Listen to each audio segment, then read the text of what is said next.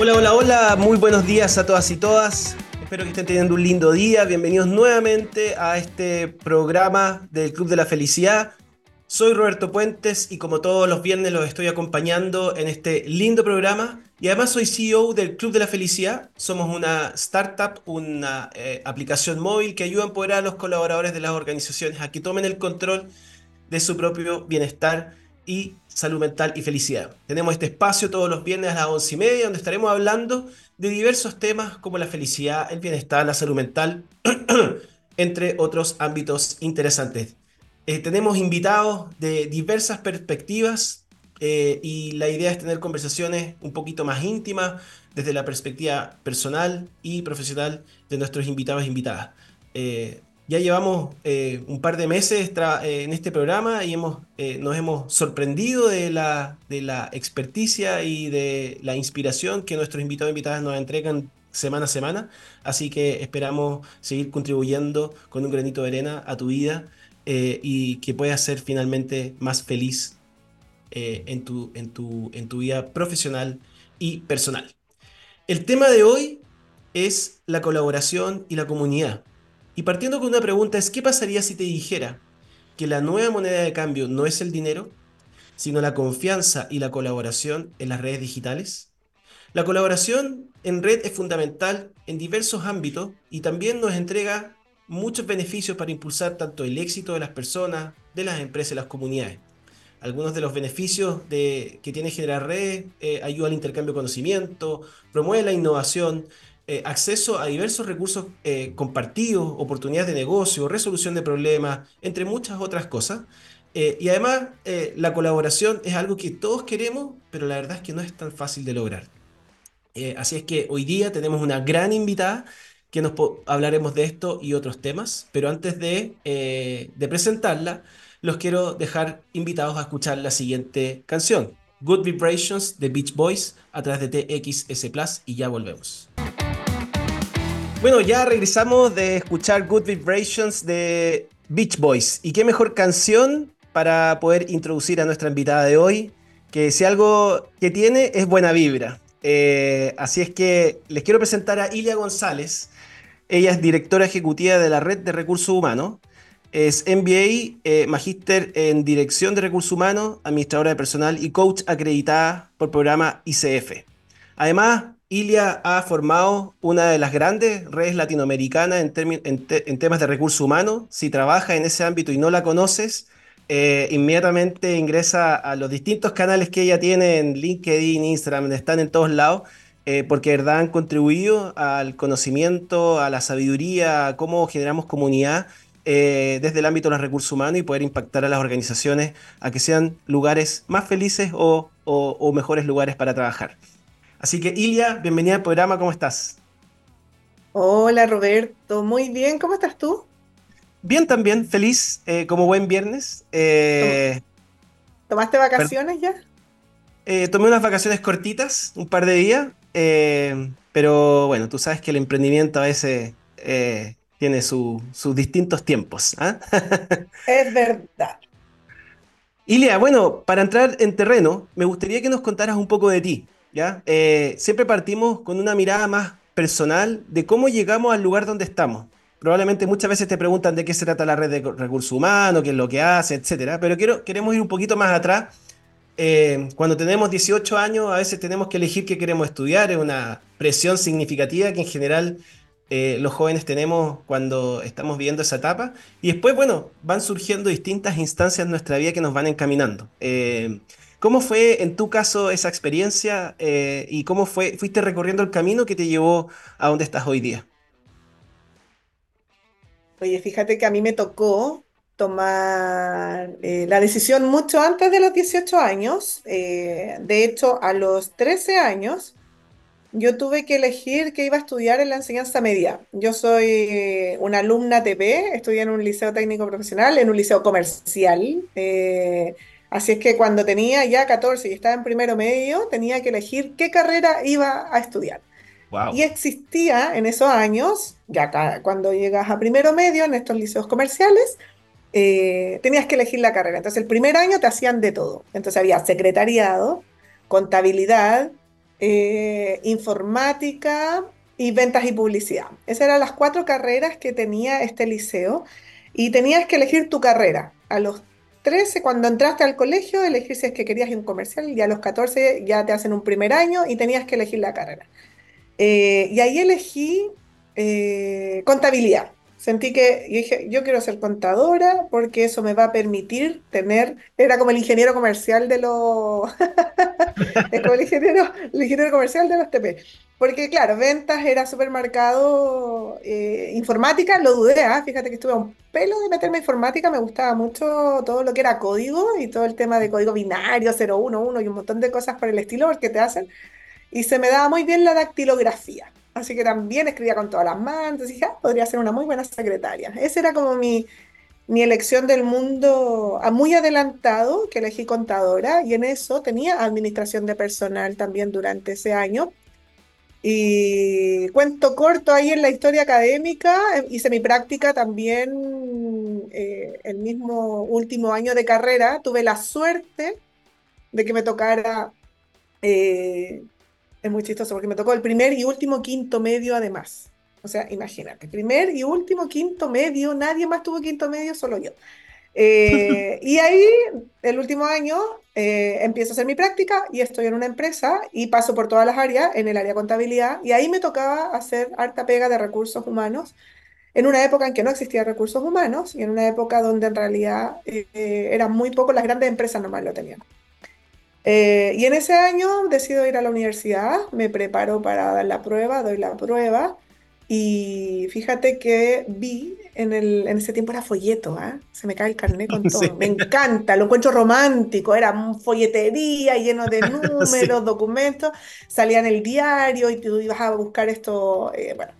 Y fíjate que de ahí yo revisé y decía, tenía que elegir una carrera con el puntaje que tenía. Me alcanzaba para varias ingenierías, en esos años todo el mundo estudiaba ingeniería, eran todos ingenieros, nadie mm. eh, apostaba por otro tipo de carrera. Y había una carrera en la USACH que decía técnico universitario en administración de personal.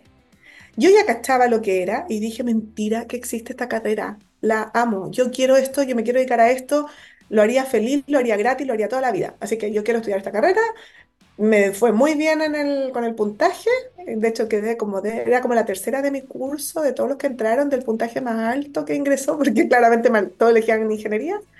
Así que fue una hermosa carrera de trabajar y estudiar. Seguía en la empresa como contadora, hacía práctica, ni la lista, asistente, después jefa de contabilidad, siempre trabajando y estudiando, y me titulé de recursos humanos. Lo primero que hice fue cambiarme a una empresa para dedicarme 100% a recursos humanos, así es que así partió esta historia eh, de cómo llegué a los recursos humanos. Lo vi, me enamoré, dije, esto es para mí. Siempre dije, personas y tecnologías son el futuro.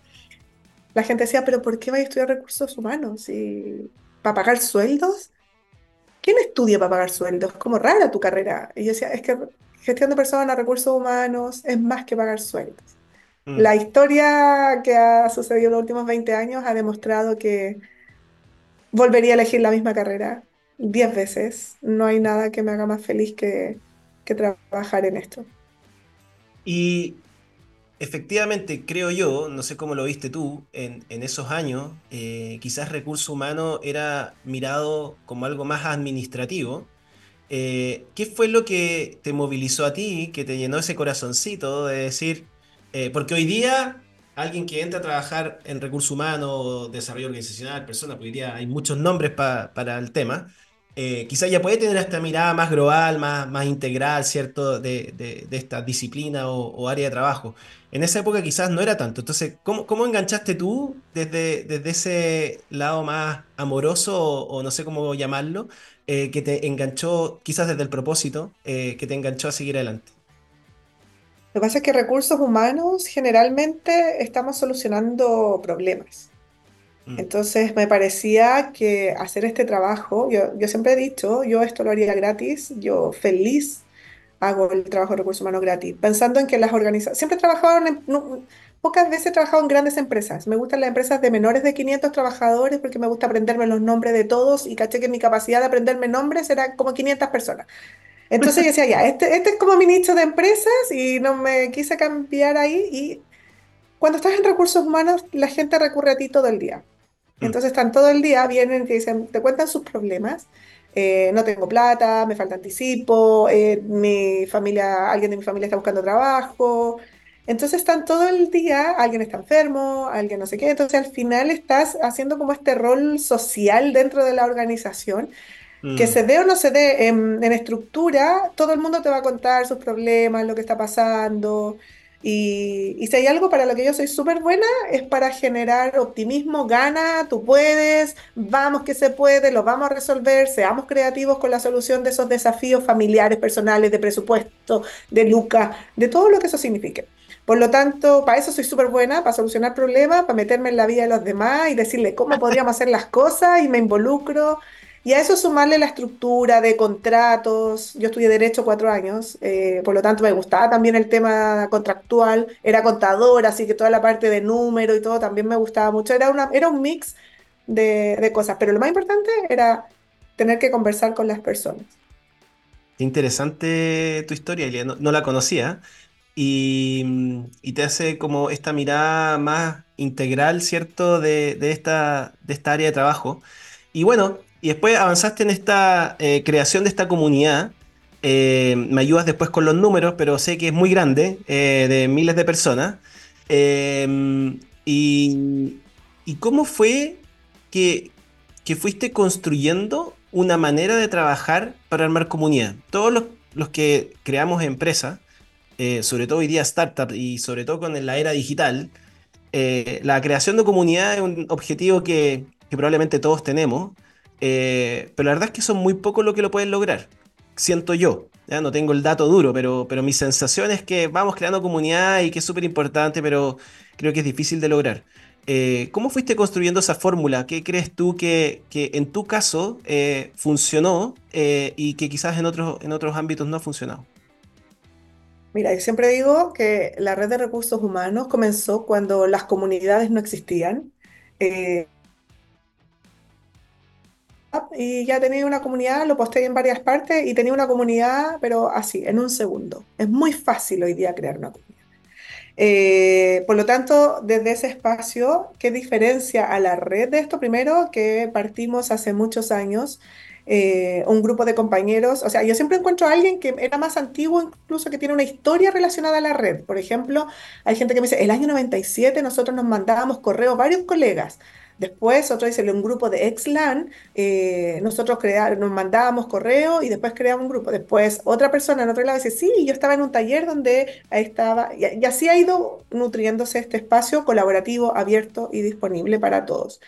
Fíjate que lo que creo que ha diferenciado a la red de recursos humanos de cualquier ecosistema, primero es que nosotros no vendemos productos ni servicios de recursos humanos. O sea, al no estar metidos en el negocio de la gestión de personas, que es el camino más lento y menos lucrativo y de menos recursos, sí, pero también es súper sostenible eh, en el tiempo desde el punto de vista de la confianza de las personas que se van sumando. Mm. En, el, en este lugar porque puedes visibilizar a todos los actores. Entonces yo creo que la clave número uno de la red es que no está metida en el negocio. Eh, y desde ese espacio tenemos la ventaja que podemos mostrar 360 todo lo que pasa. Por otro lado, hay un propósito muy fuerte en esta comunidad, porque los que trabajamos con personas y para las personas estamos como la mayoría súper seteados en querer ayudar todo el tiempo. Eh, entonces ya, venimos, ya tenemos este, este vínculo humano de querer ayudar. Por lo tanto, esta comunidad se fortaleció con el propósito de los valores que significa trabajar con personas y para las personas. El hecho de que creo que también los de recursos humanos tienen una cuota de bondad.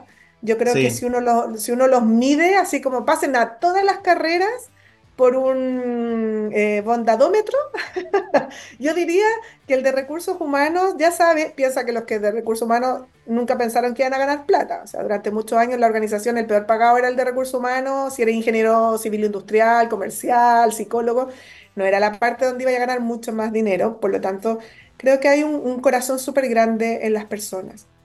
Y de ahí viene algo súper clave también que diferencia a la red, es que partió hace 15 años de manera colaborativa, más de 15 años de manera colaborativa, en una era de competencia. Se empezó a hablar de colaboración hace muy pocos años, pero antes era competencia, era yo soy el más grande, eh, yo tengo la mayor cantidad de no sé qué, yo soy el más importante, yo voy primero, yo, yo, yo. Y la red siempre fue todo lo contrario. Era todos, tú, tú, tú, tú, todos tenían un protagonismo y todos podían mostrar las mejores prácticas sin tener que pagar, sin tener que tener, la red no le pertenece a nadie, ninguna empresa puede decir, oye, nosotros somos dueños de la red. También es otro camino de independencia y autonomía que ha sido más largo, pero que no es que no nos hayan ofrecido más recursos, sino que en realidad hemos decidido eh, que la red sea independiente, autónoma. Entonces mm. eso también nos permite mostrar sin conflictos de interés lo que está pasando. Y, al no, y al tener este vínculo de la colaboración, que es ayudar al otro porque sí, eso mm. fue un sello súper clave hace 15 años. Y ahí hay un tema muy vinculado con la humanidad, con la felicidad. Si tú piensas, ¿qué te hace feliz durante el día? Te vas a dar cuenta que cuando ayudaste a otro de manera idealmente desinteresada, fuiste feliz. Y es una felicidad que dura más que la de ganar algo, yo llegué primero, yo fui primera. Te lo dice alguien que es súper competitiva, yo soy muy competitiva, toda mi vida saqué el primer lugar, tengo chorreras de diplomas, tengo todos los reconocimientos habido y por haber, pero nunca, nunca, nunca me sentía feliz porque sentía que era un lugar solo estar parado adelante recibiendo premios y todos los demás abajo. Entonces, no es que no me guste la competencia o que no sea bueno competir, sino que si dedicamos gran parte de nuestro tiempo a la colaboración, te va a permitir conectar con este lado humano que tenemos, que es la solidaridad. De hecho, si uno busca en la RAE, la definición de humanidad conecta con solidaridad, o sea, lo que mm. nos diferencia de muchos animales, no de todos, hay algunos animales que tienen esta cuota de querer ayudar, los elefantes, por ejemplo, eh, que quieren, obviamente, tienen este instinto de ayudar. Eh, yo creo que eso te conecta con tu lado humano. Eh, y también durante todo un periodo en el cual nos setearon para competir, en ser los primeros, ser los mejores, eso es súper antihumano. Es mm. súper poco humano. En realidad no todos quieren competir. Hay algunos que naturalmente, y ahí nos podemos meter a los estilos de personalidad y sabemos que el un pequeño porcentaje es muy competitivo. La mayoría mm. no lo es. La mayoría le gusta colaborar y formar parte. Y la comunidad, lo gregario. Todo esto que te estoy contando, de cómo esta red se fue nutriendo, siempre fue en base al instinto. Yo nunca, nunca, nunca he leído nada de marketing digital, nunca he leído nada relacionado a cómo crear comunidades, no tengo idea de los hashtags y los arroba y los no sé qué, pero además porque nunca lo, nunca me importó meterme en ese lado, porque escuchaba mi guata. O sea, mm. todo es que nos queremos ayudar. Mm. Y que si alguien necesita ayuda y tú tienes la información y tienes el conocimiento de recursos humanos, no tienes por qué, de puedes ayudar. Pásale la información. Ya lo hiciste, lo sabes cómo hacerlo, comparte tu conocimiento. Mm. Y el conocimiento, obviamente que ha estado muy mercantilizado toda la vida, pero cuando mm. trabajamos con recursos humanos y las personas trabajan con personas, el hacer bien la pega, el hacer bien el trabajo, no puede estar sujeto al hecho de que eh, te pague por eso. O, o, o, si uno, la mayoría de las empresas en Chile son pymes, no tienen un gerente de recursos humanos. Mm. Tienen alguien que se hace cargo de recursos humanos o un jefe de recursos humanos como mucho. El hacer bien la pega de recursos humanos requiere un compromiso y una responsabilidad mayor. No le puedes pagar mal el sueldo a un trabajador asumiendo que después le recuperáis la plata. La gente llega con las chauchas justas a fin de mes y si el 30 le pagan, tenéis que pagarle bien, tenéis que hacer bien la pega. Mm, si no mm. elegimos las mejores metodologías de trabajo basado en evidencia, que es la razón por la cual nosotros nos llevamos muy bien, porque el Club de la Felicidad le ha puesto datos, números, evidencia a un montón de cosas que decimos, oye, pero es que esto es súper chanta, ¿cachai? Hay gente que está haciendo cosas que es súper irresponsable, que está ocupando este tipo de prácticas en la gestión de personas que no tiene evidencia, y mm. puede que haya cosas que no tengan evidencia. Por lo tanto, eh, esa parte clave de poder compartir las mejores prácticas para hacer bien la pega en recursos humanos, por la responsabilidad que tiene trabajar con personas. Si te equivocaste con una persona, no es un Excel que borraste. O sea, ay, me equivoqué, lo borro. Es como la persona va a quedar marcada por tu error. Ojalá que no sean errores graves, pero sabemos que no es lo mismo un error humano que un error en una fórmula o en una configuración. Sí, Ilia, y en un evento que fue hace poco, un congreso que, que fui, y tú hiciste la introducción, algo que me llamó mucho la atención eh, y, lo valoro, que hablaste de, la transición laboral que viven las personas y en el fondo cómo eliminamos la etiqueta. Eh, ya esta persona es gerente de Sencosud, eh, no, no vamos a decir marca, parece que no se puede decir en la radio, pero gerente de una empresa importante, de otra empresa importante y muchas veces las personas le dan más valor a, a, esa persona según el rol que tiene. Y tú manifestaste más bien de aquí eh, todos somos, eh, no sé si decir iguales, todos somos distintos obviamente, pero aquí nadie tiene una etiqueta. Y que si alguien tiene un trabajo y después perdió ese trabajo, eh, nuestro rol más que minimizar a la persona, porque pueden haber distintos motivos, sino más bien cómo nos cuidamos unos con otros y ayudamos a que todos podamos entrar en espacios laborales donde podamos permitirnos ser plena, plenos. ¿qué, qué opinas al respecto? Mira, nosotros desde el día uno que creemos que el valor que aportan los profesionales de recursos humanos es, yo digo, desde la más tierna infancia. O sea, el recién salido de la universidad, del instituto o de un liceo comercial que hoy día hay carreras también de enseñanza media de recursos humanos, da lo mismo. Todos ellos van a trabajar con personas. Cuando esa persona sale, necesita más ayuda que nunca. O sea, no sabe hacer el trabajo. Por lo tanto, es cuando más ayuda requiere. Y la mayoría de los espacios busca solamente al gerente de recursos humanos, porque es el que toma la decisión.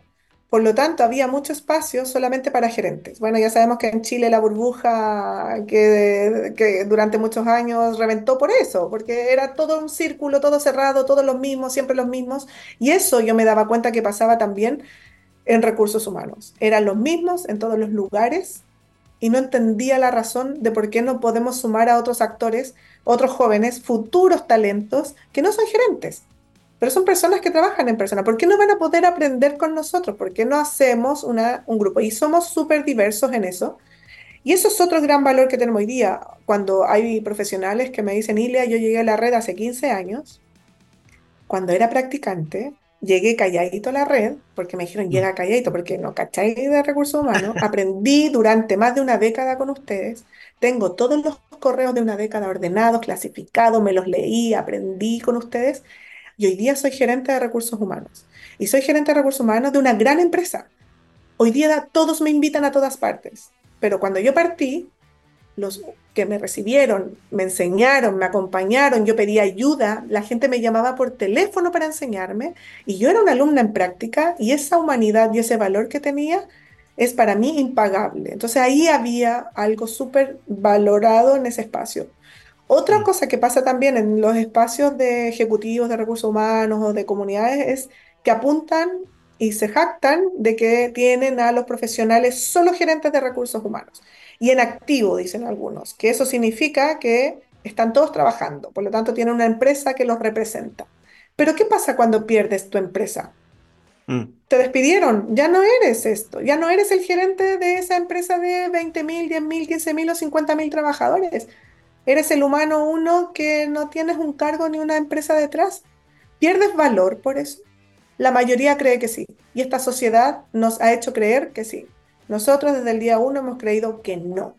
Mm. Las personas generan, al contrario, cuando el colega está cesante, cuando hay un, profesional sin trabajo, es cuando más tiene tiempo para ir a los desayunos, a las actividades, a los congresos, aprender, actualizarse. ¿Qué pasa? Que uno posterga todo esto. Así que ha sido una comunidad súper eh, diversa, inclusiva, basada en el respeto. Eh, nos ayudamos porque sí, creemos en lo que hacemos, tenemos un propósito súper clave. Eh, y fuimos contra la corriente muchos años. Y hoy día, mm. afortunadamente, creo que estamos tomando el curso varios actores que trabajamos con personas y para las personas, de posicionar, humanizar organizaciones, mm. posicionar a las personas al centro, que no es fácil, ¿ah? Lo de mm. recursos humanos es súper bonito, pues yo ahora que me toca el rol de ser directora ejecutiva de una organización, es muy distinto hablar de recursos humanos, donde tienes unos indicadores súper enfocados en las personas, a hablar del negocio y pagar las cuentas a fin de mes y pagar sueldo y facturar y cobrar. Sí, pues. Oye, Ilia, te, te quiero, bueno, felicitar por tu valentía eh, y tu visión también de, haber querido construir algo eh, desde tus propias creencias, desde tu intuición, como decías tú, de tu propósito. eh, y en general los que estamos metidos en cosas nuevas, obviamente que hay mucha resistencia del entorno, pero obviamente que ese poder de convicción hace que, los logros en algún minuto lleguen. Nosotros siempre terminamos el programa, Ilia, porque se nos acabó, lamentablemente, podríamos hablar eternamente de esto, eh, con una pregunta, ¿ya? Eh, y que es la siguiente. Si en una frase eh, pudieras darle un consejo a la Ilia de 18 años para que su vida sea aún más plena, ¿qué le dirías? Le diría que siga haciendo lo que estaba haciendo, que fue ir contra la corriente, pero no transar. Durante muchos años no sabía si era correcto o no apostar por la colaboración en vez de la competencia. Durante muchos años no supe si estaba bien al no ser estratégica, pero sí ser más humana. Durante muchos años no sabía, no era popular lo que estábamos haciendo. Y esa Ilia de 18 años eh, siempre fue contra la corriente. Y era como el mundo decía, así es el mundo. Y yo sentía que estábamos desconectados de nuestra humanidad, de lo que dice nuestra, nuestra humanidad. Mm, Así es que creo que le diría que la felicitaría y le diría, sigue así, sigue creyendo en tus valores por sobre todas las cosas, eh, porque el largo, el largo camino en el futuro nos vamos a dar cuenta de que siempre va a retribuir hacer lo correcto, hacer las cosas bien y no transar. Es como fui bien testaruda cuando chica con varias cosas que no eran populares, pero creo que eso es súper bueno que nos escuchemos desde la guata. Así que felicitaciones, Ilia, por haber escuchado tu guata. Oye, qué inspiradora y linda conversación, Ilia. Muchas gracias por eh, dedicar tu valioso, valioso tiempo a esta conversación cortita, pero sé que es una persona muy ocupada. Eh, y también los dejamos a todos muy invitados por si quieren más información sobre esta y diversas temáticas, a que se metan a nuestra página web clubdelafelicidad.com, donde pueden inscribirse las distintas actividades que estamos haciendo. Y también nos pueden seguir en nuestras redes sociales, Club en Instagram, Club de la Felicidad-bajo, y en LinkedIn, Club de la Felicidad. Ya llegó la hora de despedirnos. Nos veremos el próximo viernes en un nuevo capítulo del Club de la Felicidad. Gracias, Ilia, por acompañarnos. Que tenga un feliz fin de semana y nos veremos seguro en otra oportunidad. Gracias por la invitación, nos vemos. Chao.